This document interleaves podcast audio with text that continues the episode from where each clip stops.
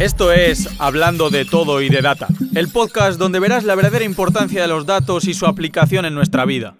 Mi nombre es Alfonso de Blázquez y puedes encontrarme como The Data Warlock en redes sociales. Hablando de todo y de data. Hola, muy buenas. Bienvenidos eh, a un episodio más de Hablando de todo y de data. Hoy, como siempre, invitados especiales, no iba a ser menos. Tenemos con nosotros a una psicóloga que además de tratar los problemitas de la gente, divulga en redes sociales de cosas de psicología para entender mejor nuestro cerebro. Ella es Claudia Nicolasa y bueno, nadie mejor que ella, que ella misma para presentarse. Pues hola Alfonso, muchas gracias por invitarme. Eh, bueno, para que no sepa, había empezado el canal de YouTube en 2019 y tampoco tenía muy claro ahí todavía a qué me quería dedicar era un poco como lo que fuera surgiendo, pero era un poco como el cumplir con, la misión de, replicar lo que me hizo a mí estudiar psicología. Yo decidí estudiar psicología porque siempre veía el programa de redes de Eduard Punset con mi madre y me parecía súper fascinante aprender cómo funciona nuestra mente. Me parecía algo muy curioso y, es como que siento que todo el mundo da por hecho lo que tiene en su cabeza, no se pregunta sobre esa, esa maquinaria tan, tan mágica y tan perfecta. Y dije, bueno, pues yo también quiero acercar la psicología a la gente, pero de una manera menos, menos seria de lo que se suele hacer para que se acerque también otro tipo de personas, quizás un perfil más joven. Sí, al final lo que haces es dinamizar, ¿no? Esto que parece un poco aburrido de la psicología, del cerebro humano y así. La verdad que lo haces muy bien. Yo recomiendo a la gente que nos esté escuchando por ahí que si no te conoce, que investigue un poquillo ahí Claudia Nicolás en redes sociales, que seguramente van a encontrar contenido de mucho valor. Pues bueno, Claudia, por romper un poquito el hielo, ¿no? Eh, normalmente aquí en este podcast lo que hacemos es tratar diferentes temas y mezclarlo con el mundo de los datos, porque un poco la filosofía de este podcast es eh, enseñar a la gente que los datos están en muchos más sitios de lo que parece, que no se trata de una rama ahí perdida del mundo, sino que hasta tú misma, en tu profesión y haciendo lo que haces, utilizas datos aunque no seas consciente de, que lo estás utilizando o de que estés programando. Entonces, bueno, por romper un poquito el hielo, eh, me gustaría que dijeras tres habilidades o tres características de Claudia eh, que te definan a ti, o sea, que creas en los que eres buena y algunos puntos que te gustaría mejorar de ti misma. Vale, eh, puntos buenos diría eh, analítica, observadora y creativa. Me he reído porque me, me, he acordado de análisis de datos, ¿sabes? Cuando he dicho analítica. Claro. Justo es que lo estaba pensando digo, mira, este me lo va a poner muy fácil porque va a ser análisis de datos. Esto va a ser muy sencillo de relacionar con la psicología. Ya ella se define como analítica. sea. y cosas que me gustaría mejorar, pues quizás un poco más la, la confianza en mí misma, que al fin y al cabo me ha hecho retrasar bastante todo lo que estoy haciendo ahora y si hubiera tenido más, más confianza en mí misma y en mi criterio, pues habría empezado hace muchos, muchos más años y, bueno, estaría en otro punto, aunque bueno, cada uno tiene, tiene un poco su momento. Y eso, y quizás cambiaría también el que fuera más abierta con las personas o más, más sociable, quizás. Qué bueno eso de confiar en tu criterio. Al final, bueno, nunca es tarde, pero sí que es verdad que hay que confiar en el criterio de cada uno, que, nos, va, nos va a ayudar un montón. Bueno, pues ahora toca, ya hemos aterrizado a Claudia, ya podemos tirarnos el triple y decir que la, la conocemos o le conocemos, que ya lo del leísmo lo llevo regular.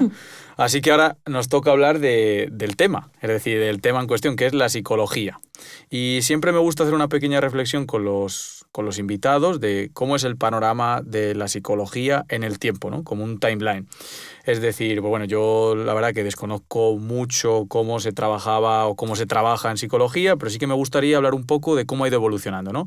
De hace 10, 20, 30, 50 años, cómo era, cómo se trabajaba en psicología, cómo se hace ahora y un poco que, te la juegues y que digas que en el futuro cómo, cómo estará el panorama y cómo se trabajará. Pues a ver, eh, la psicología realmente es un área muy, muy, muy joven. Para que te hagas una idea, creo que la primera eh, formación universitaria que, se creó era casi en los años 60. O sea, es muy, muy reciente. Entonces, sí que es verdad que ha atravesado muchas etapas, pero de una manera muy rápida. Es como que nació mm, recientemente, pero ha evolucionado mucho y muy rápido. Entonces, em, en los comienzos de la psicología, los que abordaban la mente y la salud mental eran médicos. Eran médicos que se especializaban en la mente, un poco pues lo que conocemos hoy en día como, como psiquiatras, pero sin embargo lo que hacían era algo muy distinto de, de lo que hacen los psiquiatras. Em, por ejemplo, pues Freud, que es alguien que todo el mundo conocerá, que nos escuche, era médico, médico especializado en, en la mente y aplicaba psicoanálisis, que es como una de las áreas de la psicología menos menos evidenciada científicamente y que, bueno, pues sobre todo era un poco conversación, ¿no? la metodología que tenía. Entonces, pues, como te digo, ha sido muy, muy reciente el nacimiento de la psicología. Eh, tardó bastante en que como tal se le llamara psicología, antes era pues como medicina de la mente, digamos. Y, y bueno, comenzó bastante como, como simplemente teorizaciones, ¿no? Como hipótesis, como bueno, pues yo a través de de los casos que tengo en consulta, infiero que esto funciona así y así. Sobre todo eran teóricos eh, o médicos que basaban sus conclusiones en observar lo que pasaba en consulta. De los casos particulares, pues conclusiones generales, ya sabes. Y, bueno, esto funcionaba así al principio. Eh, se, potenció mucho la psicología con todo lo que es el psicoanálisis, luego se fueron dividiendo los psicoanalistas. Em, a partir de los psicoanalistas que decían pues, que casi todo lo que hacemos se debe a motivos inconscientes, que están profundos en la mente, que no podemos observar directamente, sino que tenemos que averiguar eh, a través de preguntas, etc., surge una, corriente que es como justo lo contrario, ¿no? que sería el conductismo. Que, lo que nos dice es que realmente lo que existe es lo observable, ¿no? Eh, que lo que importa es la conducta y que lo que tenemos que hacer es modificar la conducta. ¿no? Entonces hubo ahí pues, unos cuantos años de, conflicto entre ambos, hasta que entonces em, empezaron a aparecer más los cognitivos, que eran los que decían que lo importante es pues, lo que, los pensamientos, ¿no?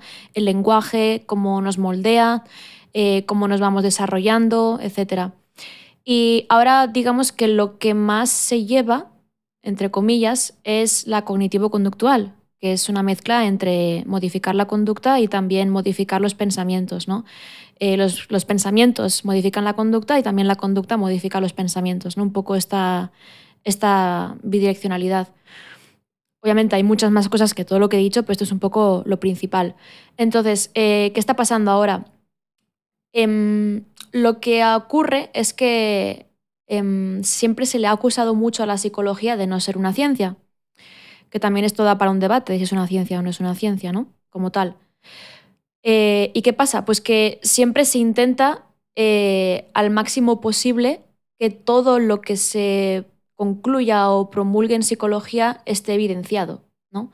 Eh, cumpla pues, con todos los requisitos, que tiene que tener un estudio, etcétera, etcétera, etcétera, ¿no? ¿Y qué pasa? Que a nivel, por ejemplo, de terapia, lo que más evidencia científica tiene es la cognitivo-conductual. Entonces es como es lo que está ahora mismo más de moda o lo que más se acepta o lo que la gente más, más respeta, ¿no? por decirlo de alguna manera. Pero claro, es que nos enfrentamos al problema de que hay muchas cosas en psicología que no son directamente observables. Por tanto, no es tanto que otras áreas de la psicología que no son la cognitivo-conductual no tengan evidencia, sino que es que no se pueden evidenciar. ¿no? Entonces, si yo, por ejemplo, me centro en los síntomas con una terapia cognitivo-conductual que suele ser más, más breve y centrada en el síntoma, obviamente se va a reducir ¿no? rápidamente. Por tanto, es como, wow, es súper eficiente, súper efectiva, ahorra un montón de recursos. Pero claro, tú ahí no estás viendo si está eso abordando el problema de base ¿no? que está generando ese síntoma. Entonces digamos que hay bastante, bastante polémica. De hecho, yo comencé hace dos semanas a trabajar con una psicoanalista. Empecé más no un proceso terapéutico, porque no tengo ningún problema como tal, no, no, hay nada que quiera, digamos, como arreglar o trabajar, sino que es más un análisis más retrospectivo, más de analizar pues mi pasado, cómo he ido evolucionando, eh, analizar pues más cómo yo pienso, cómo soy, y es más como un, autoconocimiento, ¿no? Y esto lo, lo, compartí en redes diciendo, bueno, pues he empezado un análisis con una psicoanalista lacaniana, ¿no? Entonces ya me vinieron varios psicólogos diciendo, ah, qué decepción, no me puedo creer que tú eh, apoyes o promuevas eh, prácticas eh, pseudocientíficas, no sé qué. Entonces, pues mira, a mí me encantaría que todo fuera demostrable, que menos, así la gente dejaría de decir, yo no creo en la psicología, pero creo que es, es demasiado prepotente esperar que todo lo que pasa en la mente lo entendamos cuando ni siquiera sabemos qué es la mente, ¿no? esto, esto es un poco parecido a tú también que estás metida, o bueno, metida, o que te gusta entrenar, o que estabas metida en el tema del fitness entendiendo el fitness un poco como, como hemos hablado con, con, otros invitados en el podcast, que ha estado por aquí, por ejemplo, Alberto de Macro Wizard, no sé si le conoces, pero hablando de este tipo de concepto del fitness y salía a relucir el mismo punto, el de la evidencia. Es decir, al final parece que si no polarizas y te vas a un extremo y dices esto es lo bueno y esto no funciona, hablaba él, por ejemplo, de la dieta keto, luego la paleo, luego, y al final la causa intrínseca es eh, el déficit calórico, para perder peso, por ejemplo. Que tú puedes defender una terapia, pero al final hay una causa intrínseca que te puede hacer mejorar, aunque no haya una evidencia clara, como estás diciendo. Entonces, por mm, recapitular un poquito todo esto que nos has contado, que he ido ahí tomando notas como he podido, podemos entender que en la psicología hay como tres grandes grupos, ¿no? Entiendo. Está el psicoanálisis, el conductismo y los cognitivos por lo que he podido entender, ¿no? Hmm, a nivel de explicar cómo funciona la mente. Luego ya a nivel de terapias te puedes ir a muchas más cosas. Tienes Gestalt, humanistas, basado en la emoción, eh, muchos tipos. Mm. Sí, pero aparte de la terapia, o sea, para lo que nos estás contando de entendernos, es estas tres maneras. Si has estado hablando de una cosa que era de conclusiones particulares, generalizar, ¿no? Y eso es un poco el método empírico, ¿no? De decir, bueno, esto funciona, pues lo voy a intentar extrapolar al resto de gente. Y una de las cosas que me ha llamado la atención de lo que has dicho es que ha evolucionado de manera muy rápida, ¿no? Has dicho que es más o menos nueva, pero que ha habido un momento en el que, ¡pum!, ha explotado y ha empezado a evolucionar muy rápido. ¿Por qué crees que, ha pasado eso? ¿Por qué crees que ha habido esa evolución tan rápida? Pues por diferentes motivos. Primero de todo, eh, porque al avanzar la ciencia en general, eh, ya no se explican tanto las cosas en base a pues, explicaciones religiosas, espirituales, etc. ¿no? Entonces, ¿qué pasaba antes? Pues que las personas que tenían problemas psicológicos, problemas mentales, se pensaba que estaban poseídos por el demonio, por ejemplo, y cosas así. Entonces, pues directamente ni te planteabas, ¿no?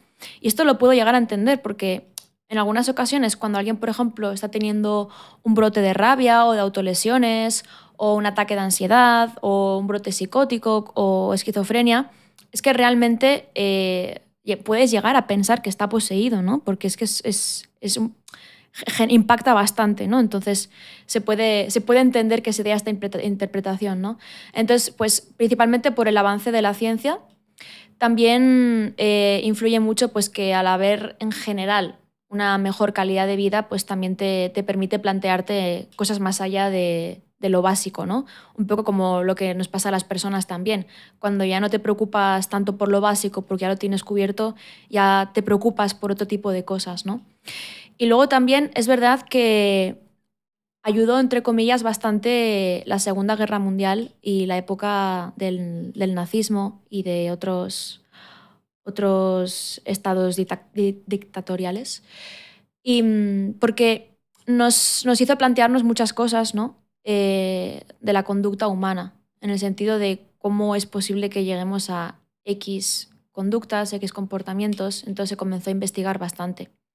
Mm, también ahí se aprendió que con... el control de las personas y de la mente humana, pues también tienes ahí una buena, un buen arma, ¿no? sí, al final el, el, llevar el pensamiento de una persona, dirigirlo, manipularlo, como lo queramos decir, y también un poco lo que estás diciendo, ¿no? entender las causas de qué nos lleva a determinadas situaciones. ¿no? Qué bueno. Vale, pues eh, te voy a lanzar una pregunta que me ha venido ahora mismo a la cabeza según estabas contando eso, y es que hace poco, no estoy seguro de dónde lo leí, pero leí que antes eh, se estudiaba o se daba mucho menos importancia a los problemas mentales o simplemente a la ansiedad, a la depresión, a este tipo de trastornos que estamos hablando, también un poco por la esperanza de vida, es decir, eh, la gente vivía mucho menos, eh, no tenía tiempo de que se parara a pensar si estaba bien o estaba mal, si estaba sufriendo ansiedad, si estaba teniendo algún tipo de problema mental. Simplemente porque quizá la esperanza de vida estaba en 40, 50 años y tú te dedicabas a, oye, pues mira, hasta los 18 trabajo, no sé qué, tal, tal, y me muero y, no hay tiempo de que me cuestione si estoy bien o estoy mal. Entonces creo que eso encaja un poco en, lo que estabas diciendo de, la esperanza de vida y de la mejora de la calidad de vida. Solamente hay que fijarse en, en los datos de causas de muerte, ¿no? Antes principalmente eran motivos biológicos, digamos, naturales, y cada vez han ido reduciéndose más y quienes están en la cabeza pues está el suicidio, por ejemplo, ¿no? Entonces esto creo que es bastante indicativo. Sí, además que es clarísimo de, bueno, ahora interesa llevar la opinión de la gente al, suicidio, pero hace poco saqué las estadísticas del INE y aquí en España desde el 2014 el número de suicidios es muy alto. es un problema que tiene cola, es decir, que no es algo reciente y que normalmente se acentúa en, en las crisis y en los momentos de incertidumbre. La gente no soporta esto y al final pues termina, termina llevándose un poco al, al extremo.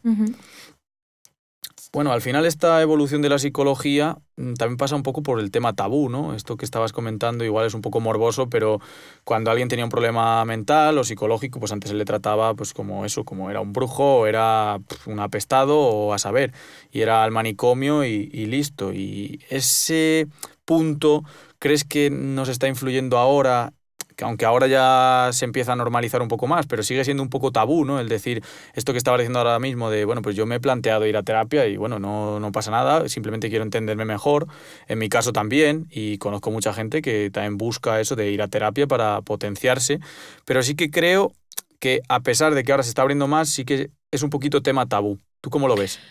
Eh, sí, obviamente, y también es uno de, mis trabajos dentro de lo que es la, divulgación, ¿no? No ver la psicología como, ah, soy un fracasado que no he conseguido sacarme adelante mentalmente y estoy mal, así que no me queda otra que recurrir a la psicología que es de perdedores, ¿no? Sino que intento siempre fomentar una visión más positiva, en el sentido de, jo, qué, qué interesantes somos, qué curiosos, merece la pena analizarse a uno mismo y aprender sobre cómo funcionan los humanos y no tanto siempre de hablar de ansiedad, hablar de depresión, o sea que está muy bien y me encanta hacer contenido que ayude a las personas, pero quiero mm, desmarcarme un poco de esto de que la psicología siempre es para, para, problemas y cuando ya no te queda otra y cuando estás mal y pobrecito y, etcétera, ¿no?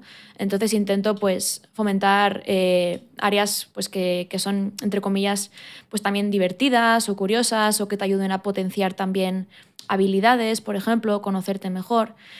Entonces, pues, pues sí, sin duda. De hecho, me acuerdo cuando eso, cuando conté en redes que empecé a hacer un análisis, había una persona que me decía tipo, ay, espero que estés bien, espero que en tu entorno te puedan ayudar. Y a ver, que simplemente mm, quiero, ¿sabes? Quiero. Y yo realmente me lo paso muy bien en esa hora que tengo.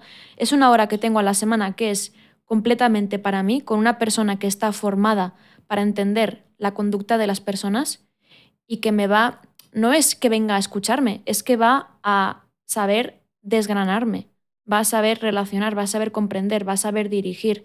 Mm, la gente compara, dice, no, yo ya tengo mi psicólogo, hablo con mis amigos. Tus amigos te van a escuchar y van a intentar pues, que estés bien, obviamente, o te van a intentar dar un consejo dentro de sus capacidades, pero es que no es eso, no es eso para nada. Mm. Claro, y que ni siquiera siempre tiene por qué ayudar, ¿eh? que la gente lo puede hacer con toda la buena intención, pero puede estar haciendo más mella que, que ayudar. Sí, exacto. Al final me gusta mucho el enfoque, me gusta mucho el enfoque que le estás dando de decir, oye, tenemos una máquina, porque en realidad nuestro cerebro es, tiene un potencial tremendo, cuanto más lees de él, más ves todo el potencial que tiene. ¿Por qué no, en lugar de intentar parchearlo cuando da alguna avería, eh, le abrimos para, para ver cómo funciona y para entender incluso cómo mejorarle? Esto al final igual queda un poco friki, pero normalmente tú cuando tienes un juego, pues eh, a ver, poder jugar, poder divertirte, pero sí que buscas potenciar tu personaje, ¿no? Como subirle las stats, mejorarle, subir de nivel. Es un poco parecido, ¿no? Es como tengo un cerebro, o sea, ok, si tengo un problema lo tengo que arreglar, estupendo y oye, es lo que hay que hacer, pero también, ¿por qué no voy a entender mejor cómo funciona mi cerebro y cómo puedo utilizarlo a mi favor, es decir, para ser mejor? Totalmente, sí.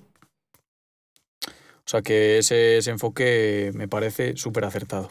vale, pues hemos hablado del pasado, hemos hablado del futuro y ahora te tengo que meter en un compromiso. Es decir, después de toda esta evolución del conductismo, de los cognitivos, de todo esto que estamos hablando, del tema tabú, ¿cómo ves tú la psicología de aquí a 10 años, 5 años, en el futuro, digamos?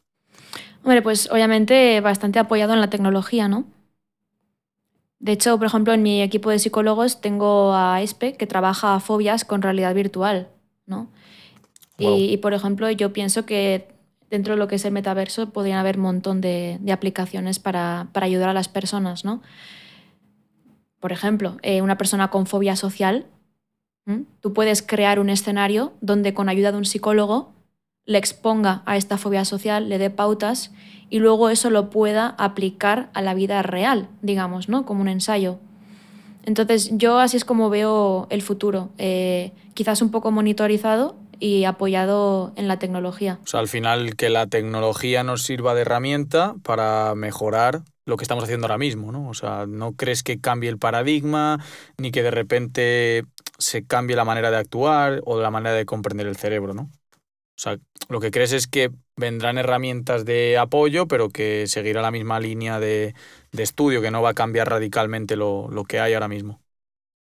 Creo que principalmente eso. Hmm. Es que va muy acorde a algo que pues, prácticamente el 100% de los invitados eh, coincide en este punto. Es decir, eh, los sectores en general tienen unas bases en las que se sustentan y sobre las que se construye.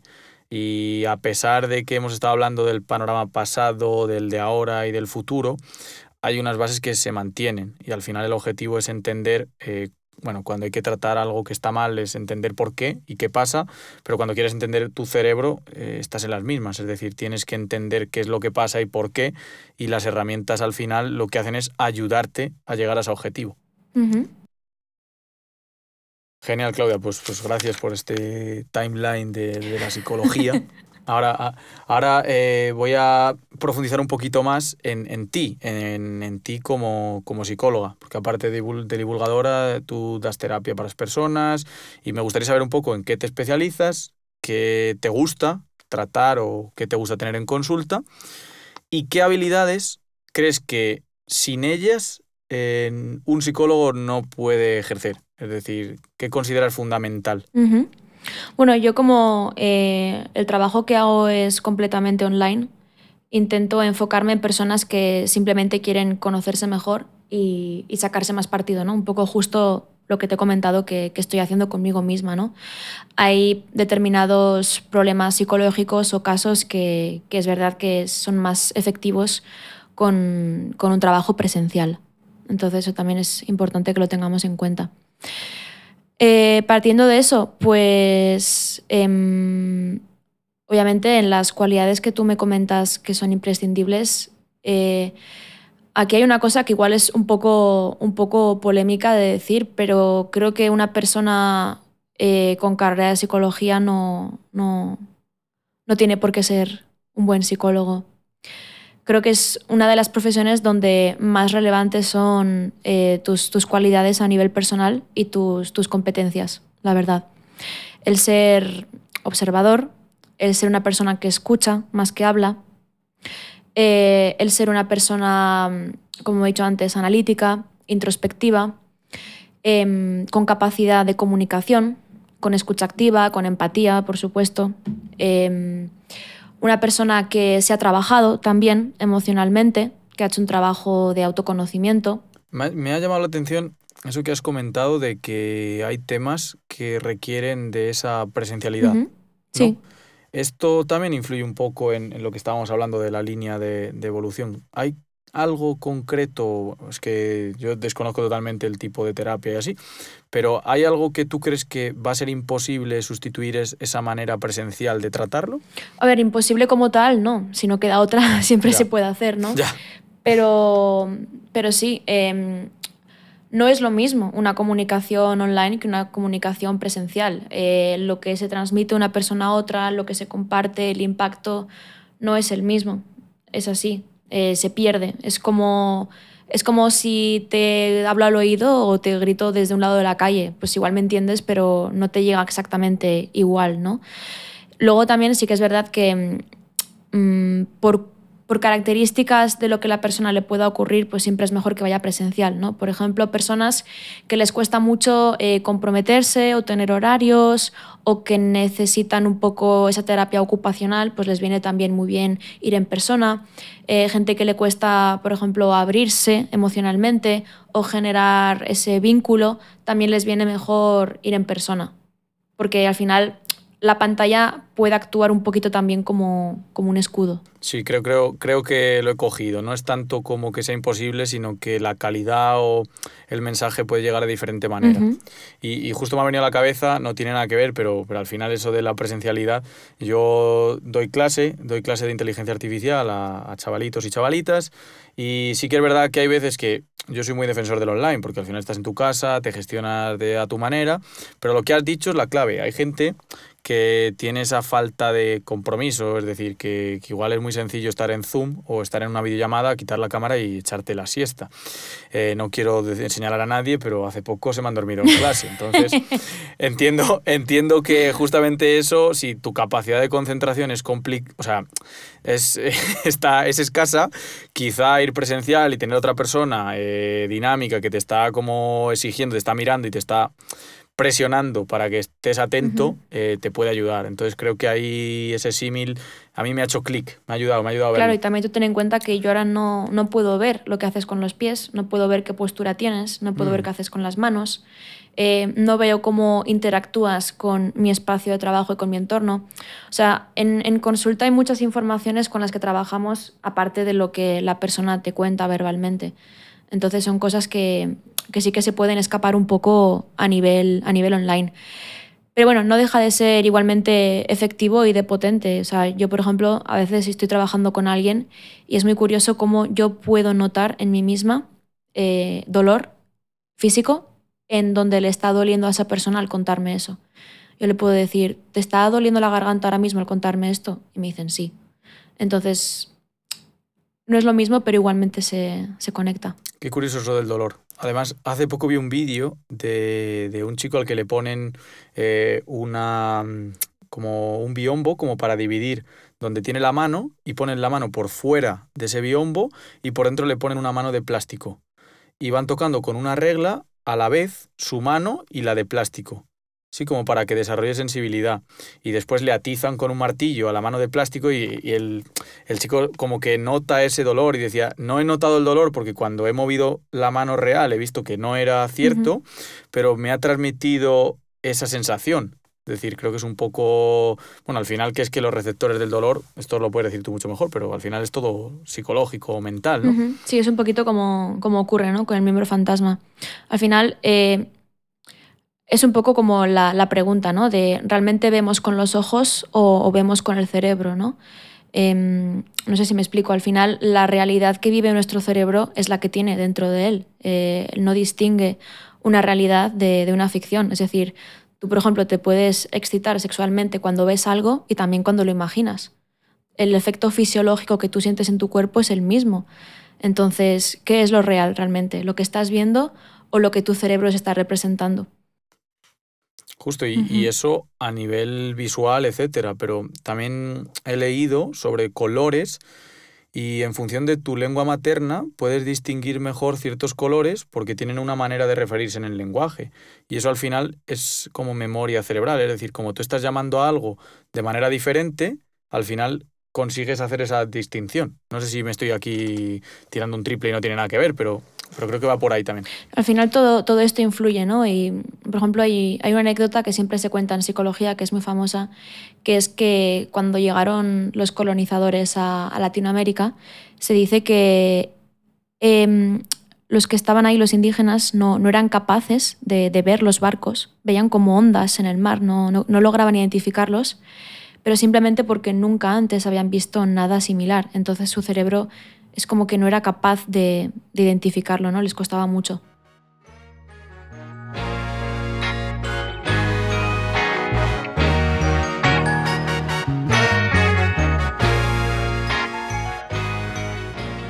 Otra cosa que has comentado es sobre los soft skills, ¿no? Que tienen, o sea, este nombre es mucho más cool que decir que las habilidades que no dependen de la carrera de psicología, mm. ¿no?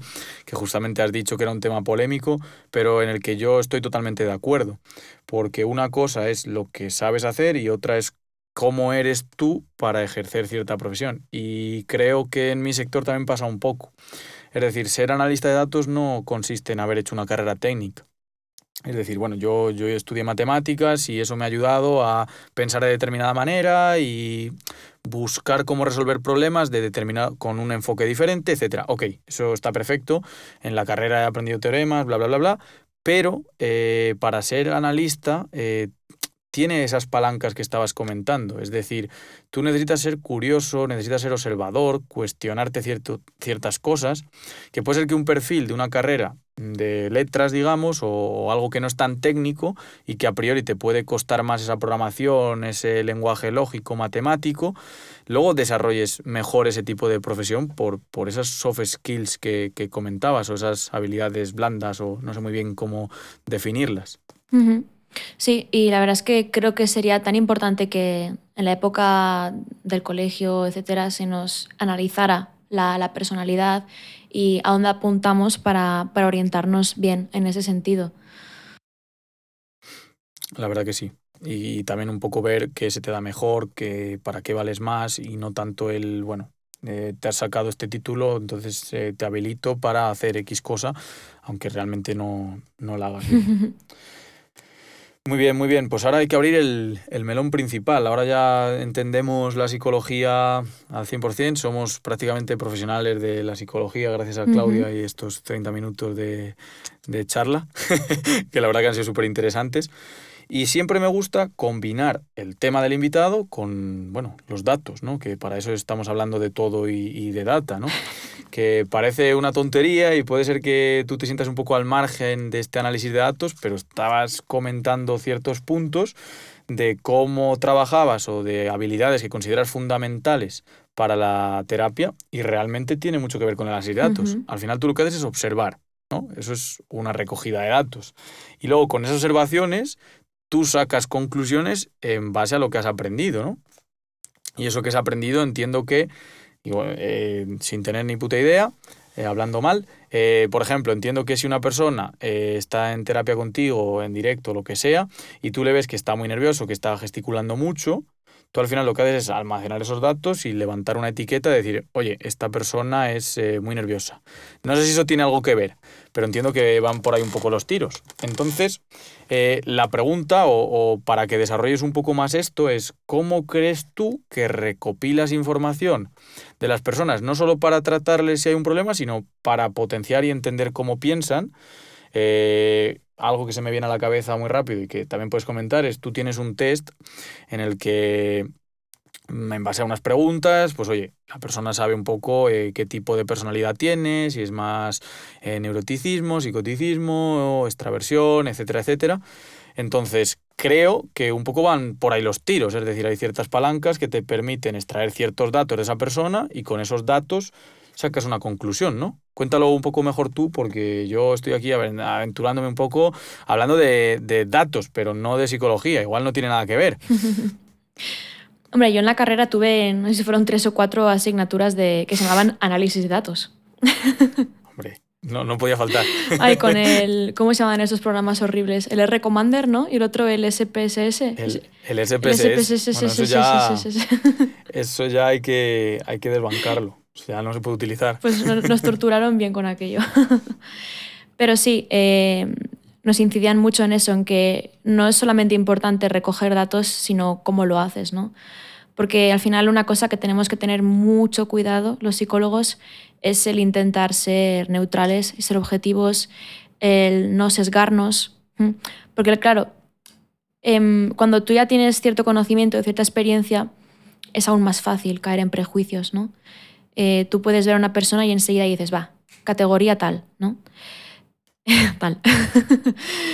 Mm, pero esto es un error, tienes que intentar siempre mantenerte bastante, bastante mm, abstemio, ¿no? Eh, esperar, seguir recolectando, no, descartar nunca otras hipótesis, no, coger más, más información alternativa. Em, es muy peligroso eso. Y claro, aquí también entra un poco el tema del ego, ¿no? Es muy fácil comenzar a hablar con alguien y a estudiarle y decir, va, esta persona fijo que hace esto y esto y esto por lo otro y por lo otro y por lo otro, por lo cual enseguida ya te armas ahí todo, toda la orquesta mental de la persona, ¿no? Y, y, lo que quieres enseguida es empezar ya a recopilar información que te dirija hacia eso, ¿no? Y, y puedes terminar incluso tú condicionando a la persona, ¿no? De esa manera. Entonces, eso, eh, por supuesto, mm, observar, extraer información y sobre todo hacerla sin, sin prejuicio y sin intenciones, ¿no? Eh, también nos, nos, inculcaron mucho pues, que el cómo formulas las preguntas pues, va a influir un montón en cómo responde la, la, persona. ¿no? Yo te puedo hacer diferentes preguntas de distinta manera formulada y va a cambiar la respuesta que hagas. ¿no? Entonces, por ejemplo, eh, estudiamos mucho pues, el tema de la validez de los test, la fiabilidad, etcétera, de cómo tienes que hacer la misma pregunta formulada de diferentes maneras en el mismo test para comprobar que la persona responde bien. Eh, siempre también ver que la persona no está puntuando alto en deshabilidad social, es decir, que no está contestando el test de una manera que queda bien o que queda tal y como quiere quedar, ¿no? Eh, ese tipo de cosas. Entonces, eso es ir abriendo diferentes áreas eh, siempre pues hay diferentes metodologías cuando tú quieres obtener información de una persona, ¿no? Puedes ir abordando por áreas, puedes ir de manera cronológica, puedes hacer más tipo asociación libre, ¿no? Por ejemplo, me acuerdo, yo ayer tuve la, consulta con mi analista y bueno, yo llegué y tampoco sabía muy bien de qué hablar, no soy una persona que sea de iniciar conversaciones. Entonces ella me dijo, bueno, pues cuéntame algún sueño reciente que hayas tenido, ¿no? O que se destaque. Y le dije, bueno, em, pues hace poco soñé con, con, una pantera negra que estaba por aquí, por Andorra, yendo por, por el bosque, por el que suelo ir yo al gimnasio. Y era como que todo el mundo se medio alarmaba de que había una pantera, pero sin embargo, pues yo la veía, me cruzaba con ella y tampoco me, me no me asustaba, no me daba miedo. Simplemente, pues era una pantera, estaba ahí y tranquilidad, ¿no? Y entonces ella me preguntaba, ¿y, qué, qué, interpretas de eso? Y yo, pues, pues la verdad es que no interpreto nada, ¿no? Y al final una pregunta encadenada con otra, con otra, con otra y con otra y con otra, nos llevó a una conclusión realmente muy interesante, ¿no? Entonces hay muchas metodologías para, para obtener información que al final también se, se, basa bastante en eso el tipo de terapia que hagas, ¿no? En cómo recopilas la información y con qué objetivo. Y, bueno, pues simplemente la, vas recopilando, la tienes en mente. Yo suelo siempre tomar notas, obviamente, para que no se me olvide nada o para, mm, para mandar tareas también, por ejemplo, etc. Y, y, realmente tú no llegas a las conclusiones, o al menos se, se suele intentar no llegar tú a la conclusión, sino que tú le vas preguntando a la persona y esa persona mismamente extrae el dato que quiere relacionar con lo que ha dicho. Es que me parece, me parece genial porque yo trataba de llegar a este punto en el que tú nos contaras un poco esa metodología y así, porque ahora mm, yo desde el otro lado te voy a contar un poco mmm, cosas en común que hay en los proyectos que yo realizo cuando quiero hacer un modelo predictivo o quiero hacer un análisis de datos de una empresa que a priori no tiene nada que ver, pero realmente, aunque yo programe y lo haga con otro programa, el SPSS no, por favor, pero otro, eh, hacemos lo mismo. Es decir, hacemos cosas muy parecidas.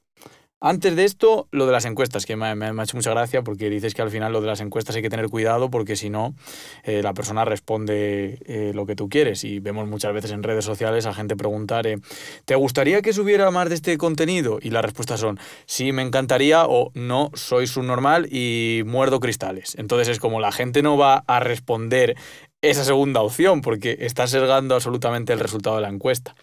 Entonces eso me ha parecido, me muy curioso porque mm, es más común de lo que creemos. En realidad tenemos miedo de que nos digan la realidad en una encuesta. Es decir, si yo te pregunto, ¿te ha gustado el podcast o no? En parte yo internamente estoy diciendo, joder, que me diga que sí, ¿sabes? Que me diga que se lo ha pasado bien, porque si no, qué putada, ¿no? Entonces vas a intentar modificar las respuestas para al final recibir la respuesta que tú estás buscando. Y ahora, sobre lo de las habilidades un poco y cómo afrontarlo la terapia, estabas diciendo que hay que ser neutrales, hay que ser objetivos, evitar sesgos, y a nosotros nos pasa un poco igual. O sea, una de las cosas en, en, las que más hincapié hago en el análisis de datos es que un dato es un dato. Parezco un poco Mariano Rajoy diciendo estupideces, pero la realidad es esa, es que un número es un número y está sujeto a interpretación. Y al final tú puedes exprimir eh, los datos al fondo hasta que digan lo que tú quieres que, que, digan. Y es un poco lo que estabas comentando de la terapia. O sea, tú puedes fliparte y decir, este tío tiene esto y al final eh, te vas a autorresponder eso. Y esto es 100% eh, igual en el análisis de datos. Una, uno de los fallos más gordos es eh, afrontar un problema de análisis de datos, es decir, enfrentarte a una base de datos, que al final una base de datos es una persona enfrente con su cabeza enfrentarte a una base de datos pensando en lo que tienes que obtener te va a hacer eh, llegar a esa conclusión. O sea, vas a llegar a esa pregunta. O sea, vas a llegar a esa respuesta, no a esa pregunta. Entonces, el enfoque del análisis de datos también es, como tú estás diciendo, con preguntas. Es decir, no consiste en voy a ver, eh, voy a validar lo que yo creo, sino voy a hacer preguntas y a ver qué me responden los datos. Y esa cosa que decías de al final la persona es la que se tiene que responder, también es un poco parecido en la base de datos. O sea, no tienes que buscar tú responder a una pregunta, sino que los datos en sí, que lo que sale sea armónico, esté bien y cuadre con, con una respuesta. No tienes que forzar a que salga lo que tiene que salir. Y esto nos lleva a lo típico de la manipulación de los datos. Es decir, tú puedes hacer una visualización de determinada manera para que parezca que lo que quieres decir es lo que es, cuando en realidad no tiene nada que ver. Que hemos visto, que hemos visto un montón, un montón. Vale, pues ahora vamos a hablar un poquito de, inteligencia artificial. He preparado un test, un examen para hacerte. No sé si estás preparada. Artificialmente sí. Nada, es una broma, es una broma. o sea, tú al final eh, lo que tienes que hacer es aportar tu perspectiva del sector de la psicología y yo voy a intentar unir esto con la inteligencia artificial. Y es decir, primer punto, la inteligencia artificial, eh, por definición, al final es un trocito de software, es un cachito que va dentro del ordenador, por decirlo así, fuá, súper, me van a dar de collejas por todos los lados. Pero básicamente es eso. Lo que siempre hago hincapié es en lo mismo, es eh, ¿qué es ser inteligente? Es una pregunta un poco complicada, ¿no? ¿no? O sea, no lo es. No. A ver, venga, pues Reviéntame el, el, argumento. Bueno, desde la, desde la perspectiva de la psicología, ser inteligente es ser adaptativo. Ser adaptativo. Oye, pues súper. Eh, me, encanta, me encanta la respuesta, porque ahora mismo la inteligencia artificial es como un monstruo gigante que nadie sabe lo que hace. Es un poco, me pasa a mí un poco parecido. Eh, pero, pero realmente eh, tiene varias ramas, ¿no? Entonces, para que te lleves un poquito de valor aportado en este podcast, eh, te voy a decir que hay como dos ramas de la inteligencia artificial. ¿Vale? Está la débil y la general. Y la débil es justamente la que se centra en tareas. Es decir, tú enseñas a un cacharro a hacer algo muy concreto. Vamos a poner un ejemplo. Le voy a enseñar a diferenciar fotos de gatitos y perritos. ¿Sabe hacer eso? Entonces es muy bueno haciendo eso, porque está entrenado para eso, pero si te lo llevas a otro contexto, no te sabe diferenciar un puma de un tigre.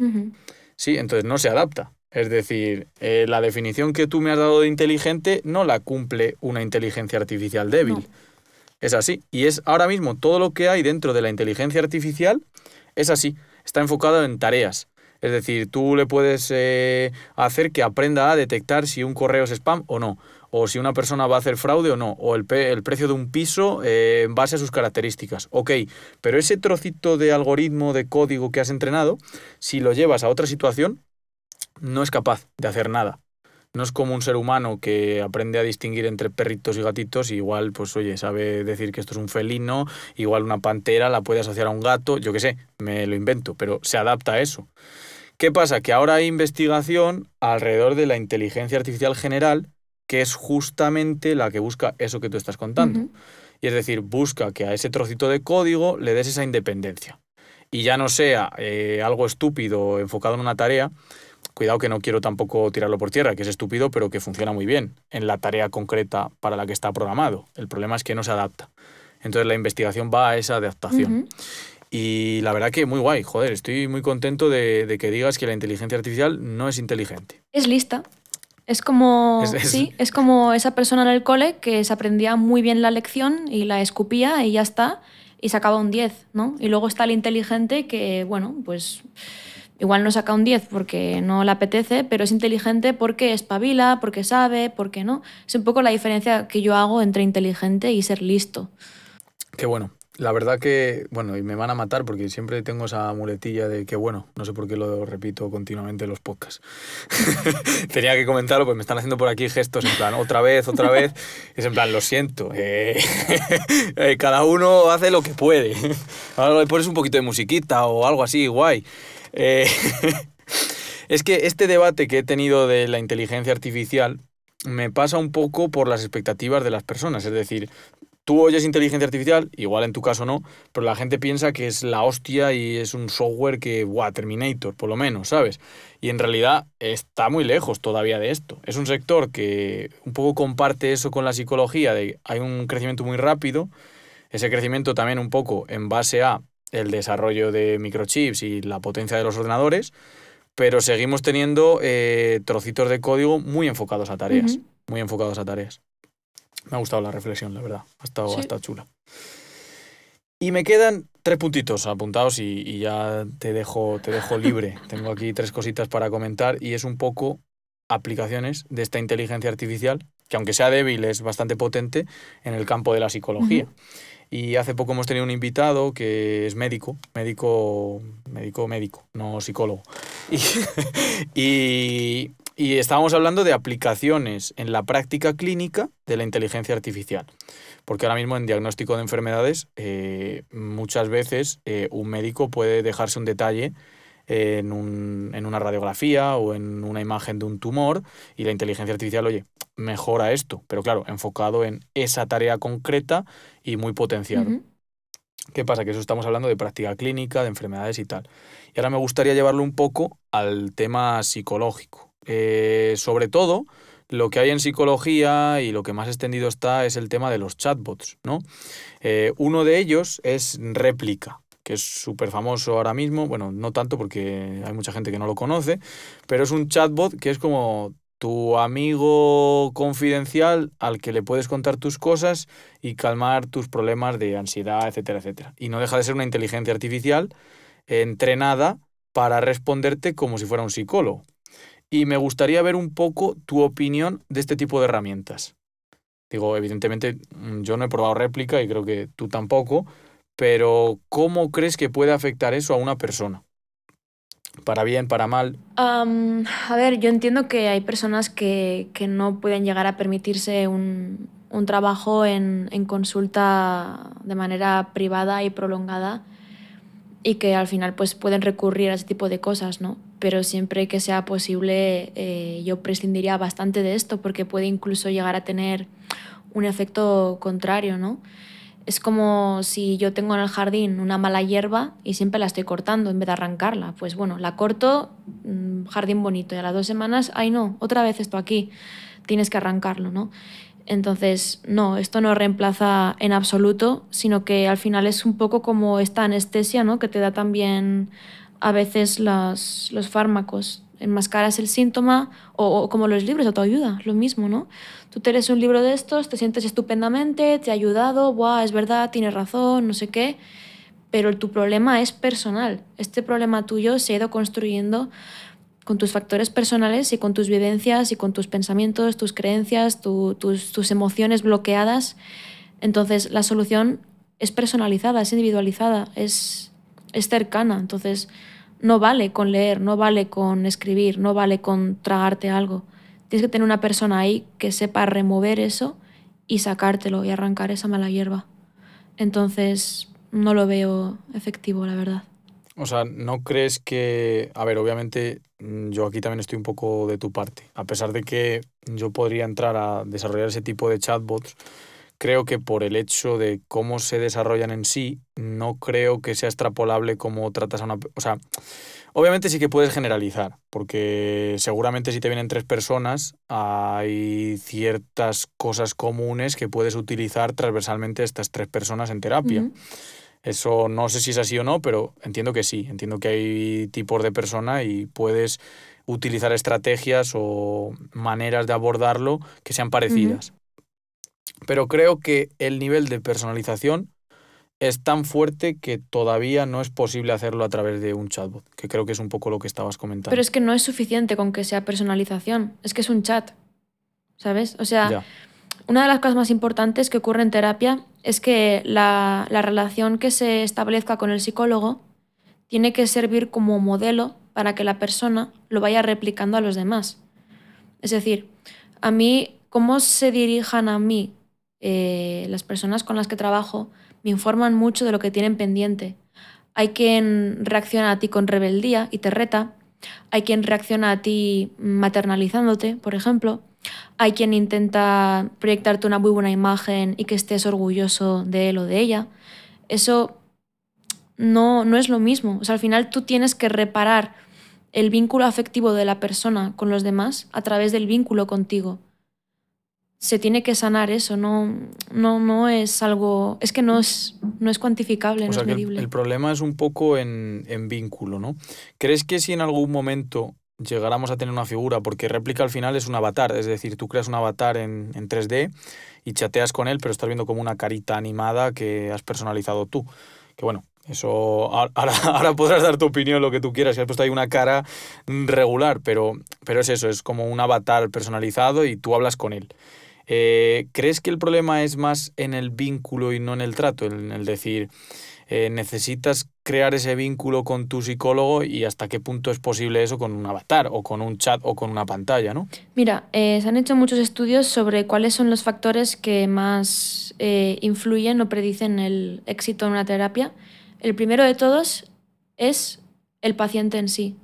Su personalidad, su predisposición, experiencias anteriores, eh, flexibilidad cognitiva que tenga, compromiso, ¿vale? O sea, de primeras ya lo que traiga el paciente ya nos informa muchísimo de cómo va a ir el proceso. De hecho, tú eres capaz de verlo en las primeras sesiones quién va a hacer así Perdón, la, gente no, no, ve, escucha. No, no, nadie ha visto si has subido el brazo, aunque lo hayas bajado y hayas dicho que para arriba, no pasa nada.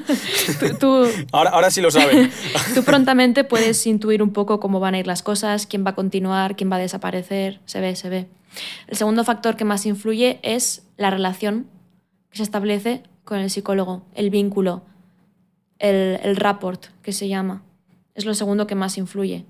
Y luego ya con una diferencia bastante grande, o sea, digamos que estos dos ocupan bastante de, todo lo que nos predice el éxito y luego ya con muy poquito espacio estaría el tipo de terapia que utilices, los métodos, eh, lo que le vaya pasando a la persona en su vida también influye, pero para que veas que lo más importante es lo que el paciente trae y el vínculo con el psicólogo.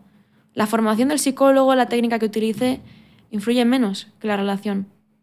Esto es muy importante. Que bueno, pues no, no me lo hubiese imaginado. Además es un poco como, te pones a pensarlo, es como, no triste, pero como duro, ¿no? Es decir, o sea, ya tú, el paciente en sí, condiciona el éxito de la terapia. Bastante. Es decir, puede ser que, que aunque tú estés muy predispuesto o quieras eh, mejorar, no mejores simplemente por, por cómo eres tú. Sí, pero dentro de los factores personales no, no todos son, digamos, como deterministas inamovibles. Quiero decir, tú puedes tener poca flexibilidad cognitiva, pero la puedes ir moldeando también, ¿vale?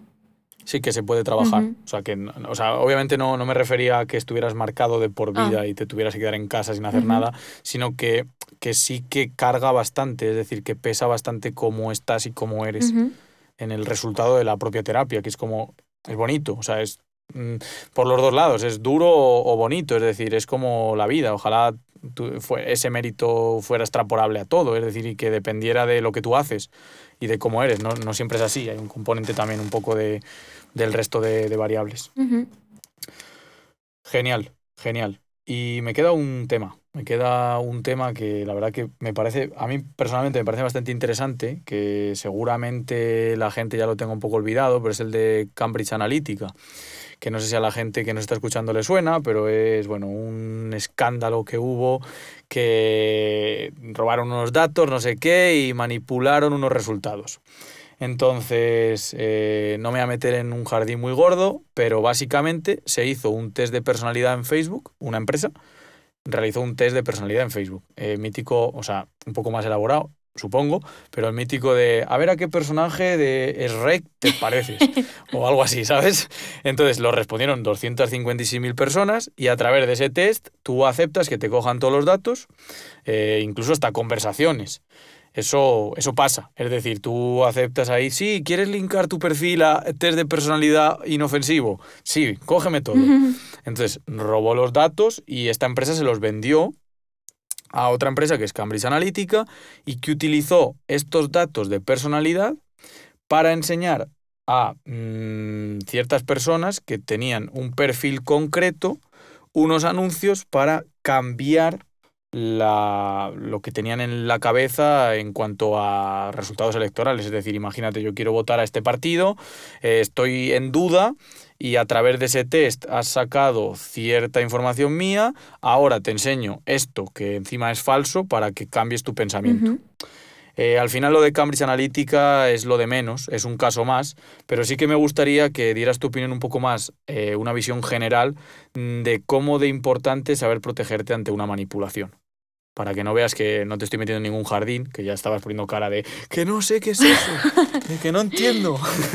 Pero no, es, es, más un poco a visión general, es decir, esto eh, es un caso mm, con mucho renombre, pero en nuestro día a día, en nuestra vida, hay un montón de situaciones en donde nos manipulan a través de nuestros sesgos cognitivos y a través de un montón de herramientas y de palancas más.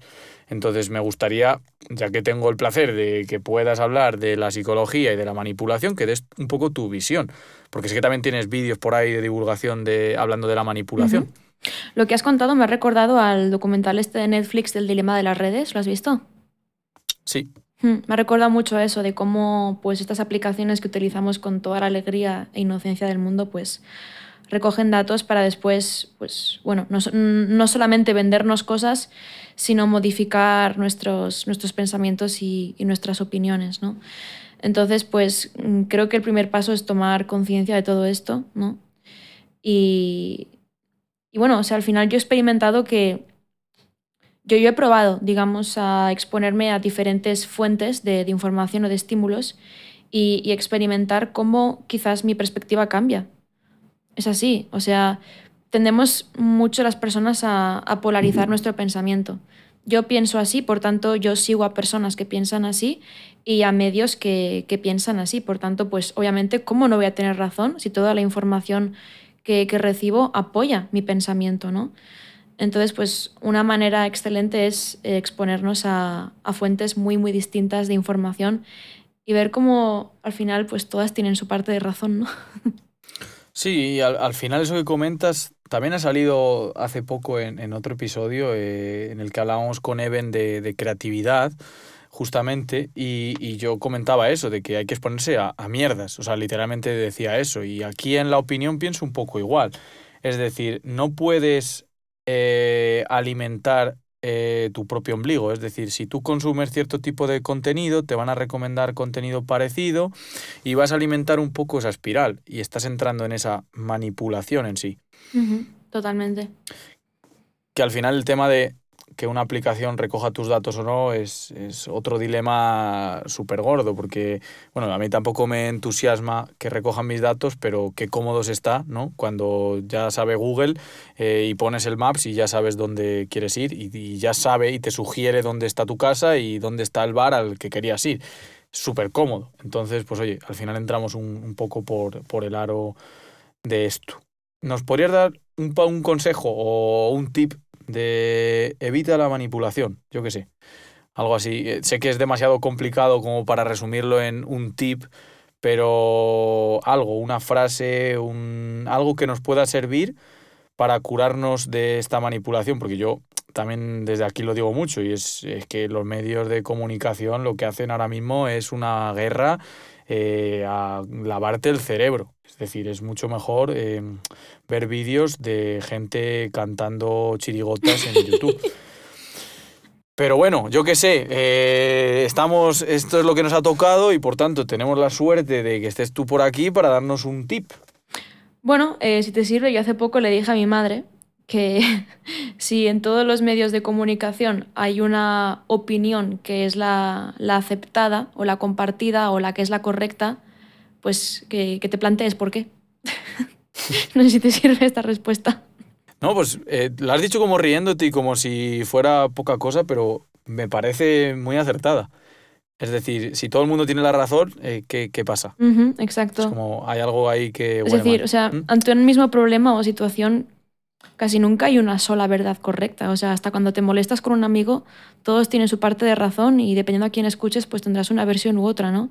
Creo que lo realmente es- escalofriante es cuando se hace una lectura de la situación que se tiene que, que, que se empieza pues a publicitar o a, a divulgar y que si no la aceptas o no la compartes, pues eres malo, ¿no? Entonces creo que ahí es cuando, cuando uno tiene que, que plantearse, ¿no?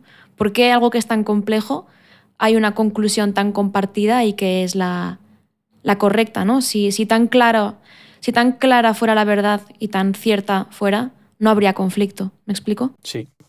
La verdad que ha sido perfecto para el remate final. ¿eh? Y ahora hemos terminado. Ahora toca meterte a ti en un compromiso habitual al que meto a todos los invitados al final del podcast. Y es eh, cerramos el tema de los datos, la psicología y volvemos otra vez a Claudia.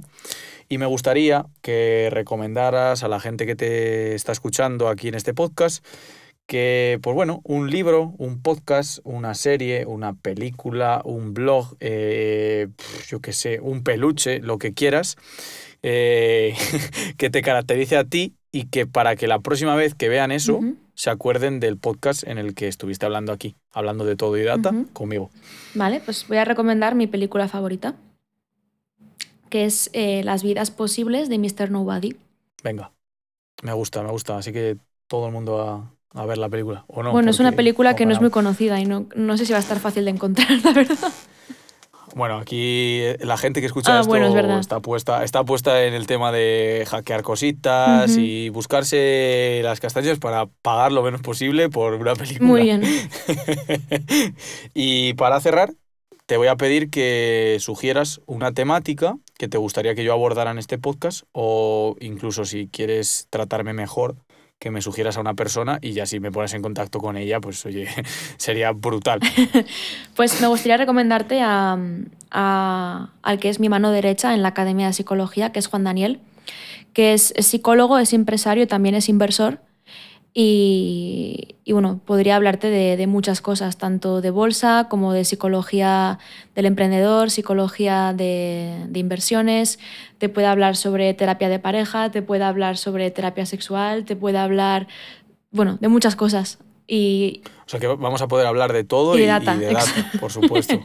Sí, te recomiendo que, que hables con Juan Daniel y estoy segura de que aceptará. Venga, pues recojo el cable y, y nos, nos pones en Venga, va.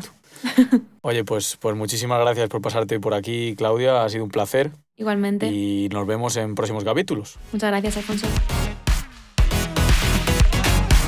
Gracias a ti que nos estás escuchando por el apoyo y a Bunker Studios por la postproducción de este audio.